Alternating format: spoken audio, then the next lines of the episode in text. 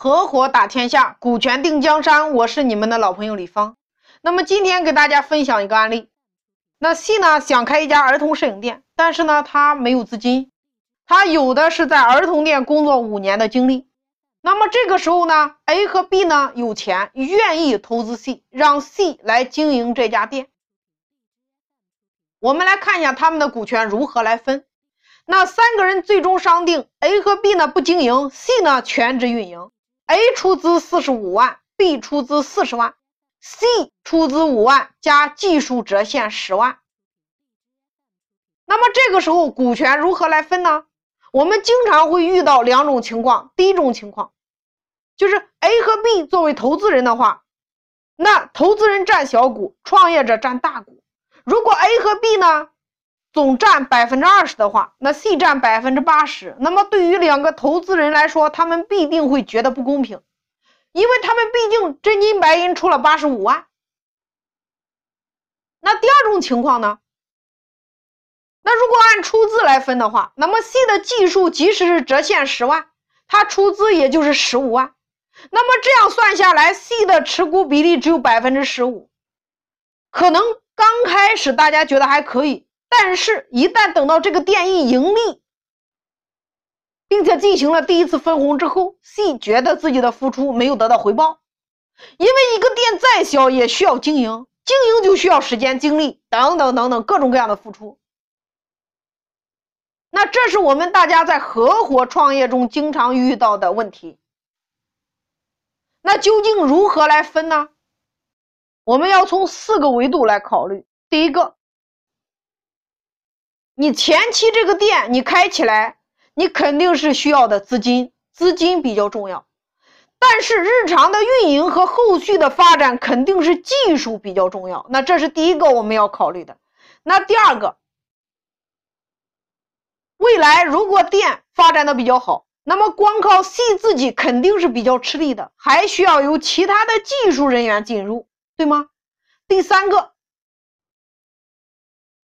C 呢，他这个人有能力和经验，而且这个店呢是他全权在运营，所以呢，他以技术入股。但是 A 和 B 呢不知道 C 究竟能把这个店经营到什么情况。那这是第三个。那第四个，那 C 呢，他之前没有创过业，所以他先开了一个单店，他注册的是个体工商户。未来他肯定是要注册成公司，有限责任公司，因为个体工商户你承担的是无限连带责任。那这四个问题你是要考虑的。我相信今天大家合伙创业，那如果是技术入股，肯定会面临这样的问题。那么针对这样的问题，我给出的建议是，以分阶段的贡献来衡量你的价值。以动态的分配模式结合当下来进行分配。首先，第一个，他当下的形式是个体工商户，那他的股东三个股东，两个人出钱不参与经营，另一个人出少量的钱加技术出资。那第三个，股比的确定以及进退的机制。我们说股比的确定，按照股东的情况，建议是。我的建议是，先把股东分成资金股和技术股，以三年为一个节点，也就是说，你们三方共同来商定每一年的资金股和技术股的权重占比，形成一个动态的分配模式。比如说，资金股，比如说第一年百分之八十，技术股第一年百分之二十，那么也第二年可以商定。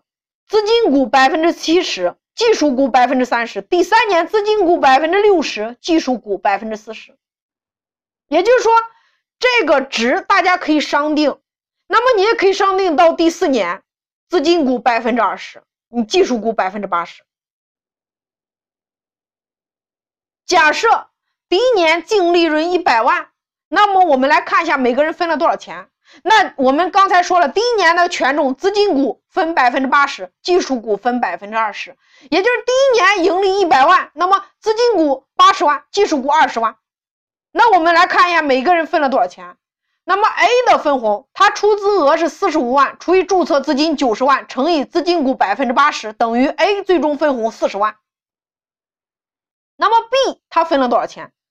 他出资是四十万，除以注册资金九十万，乘以资金股百分之八十，A 就是 B 最终分了三十五万。那么 C 他的资金股，他出资五万，除以注册资金九十万，乘以百分之八十，C 最终分了五万。那么我们再来看技术股，第一年分百分之二十，也就是 C 技术股十万，十万除以注册资金九十万，乘以技术股占比百分之二十，C 第一年分红二十万。也就是说，第一年 A 分了四十万，B 分了三十五万，C 分了二十五万。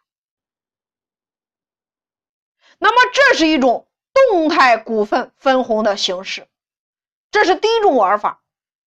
那么还有一种玩法，对于技术股来说，它是负责经营和以技术出资，所以你也可以对技术股进行约定。你比如说，可以以店的年度销售额预估，或者说利润指标做一个设置。你比如说，技术股的分红也可以是它完成的销售额除以它假定的销售额，再乘以技术股占比。具体怎么来运用呢？假设第一年你们三个人定的销售额是五百万，假设今年元月份你们商定，今年到十二月底你们完成预计是五百万，但是到十二月份，那么 C 呢只完成了四百万，那 C 应该分多少钱呢？四百万除以五百万，乘以技术股第一年百分之二十的分红。第一年 C 实际上分了十六万，那这是第二种玩法。我们会后边会有一百款案例，大家可以结合自己的实战来进行测算。那么退出机制的设定，第一个，我们约定前两年资金股的股东不能撤股，因为前几年资金还是比较重要的。第二个，如果店面连续两年未盈利。那么 C 呢？技术股它需要补齐对应的十万。第三个，针对你们退出机制，你们要结合你们股东的实际情况来约定怎么样退，如何来退。那你这些都可以自行约定，因为你们第一，你们刚开始做的话，你们约定你们注册的是个体工商户，不存在所谓的股权。你主要是各股东对应的分红比例进行设计。那如果后续你们是公司的形式，那你就要考虑一下关于股东的权利、经营权和决策权和表决权。所以这个案例当中，针对的是技术合伙人的约定，它不一定是销售指标的形式，也可以是其他的方式。因为行业不同，技术对应的内容不同，所以对应的设计因素肯定也是不同的。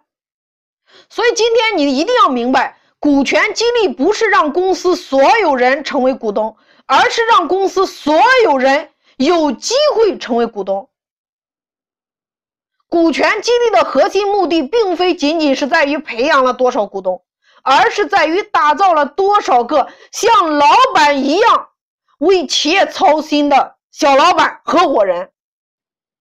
所以呢，每天十分钟。李芳与你一起来聊聊创业的那件事儿。